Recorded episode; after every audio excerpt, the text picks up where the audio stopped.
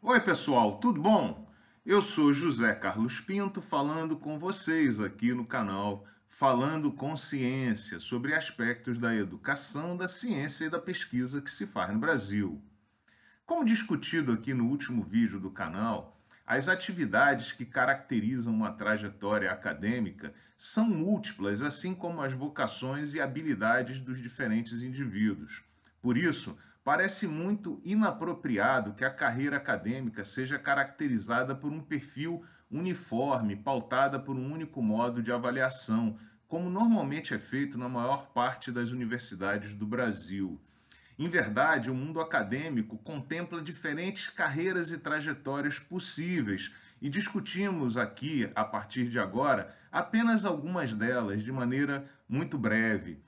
Por exemplo, existe certamente uma carreira de ensino, que é aquela caracterizada pela implementação, desenvolvimento e produção de estratégias e de materiais didáticos e pedagógicos para o ensino.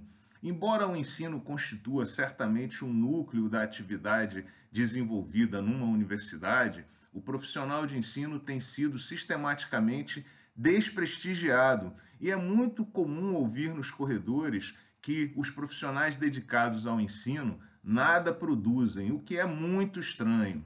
Um segundo tipo de carreira possível é, é a carreira da pesquisa, aquela dedicada à geração de conhecimento e ao trabalho nos laboratórios. Historicamente, essa tem sido a carreira tomada como referência e modelo para todos os profissionais, como se fosse a única carreira acadêmica possível, o que não é verdade, como estamos discutindo nesse vídeo.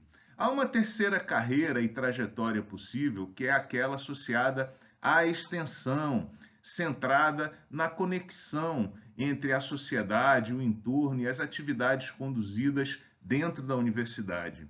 Embora as atividades de extensão sejam fundamentais para legitimar em grande parte o trabalho que fazemos na academia e levar a universidade para as comunidades, a atividade de extensão tem sido historicamente combatida por núcleos mais conservadores que veem nessas atividades um viés político e ideológico. Uma quarta carreira possível, certamente, é a carreira de gestão, que é aquela dedicada à administração dos departamentos, dos conselhos, enfim, da administração geral da universidade. Essa é normalmente a carreira mais visível para o mundo externo e muitas vezes disputada por conta dos adicionais que são usados para aumentar os salários e recrutar pessoas para executar essas atividades de gestão. Uma quinta carreira possível e muito escondida no mundo da universidade e que várias vezes impõe um sacrifício àqueles que as executam, é da administração acadêmica, que não se confunde com o ensino nem com as atividades de gestão, porque trata da organização, da montagem, do acompanhamento dos cursos e do desenvolvimento dos alunos. É aí, talvez, nessa carreira e nessas atividades, que se garante de fato a qualidade do trabalho que é executado numa universidade. Enfim, eu poderia continuar aqui discorrendo sobre outras diferentes trajetórias. E o que a gente vê aqui é que há vários perfis que precisam ser valorizados e julgados e avaliados de maneiras distintas. Veja que quando falamos da carreira, da trajetória, isso não tem necessariamente nada a ver com planos de cargos e salários, podendo essas duas discussões serem feitas de forma completamente independente podem ser inclusive os mesmos planos de cargos e salários implementados para todas as diferentes trajetórias, embora obviamente caracterizados por demandas e necessidades distintas. O fato é que esse tema tem sido muito debatido nos corredores das universidades, mas não tem sido muito discutido oficialmente.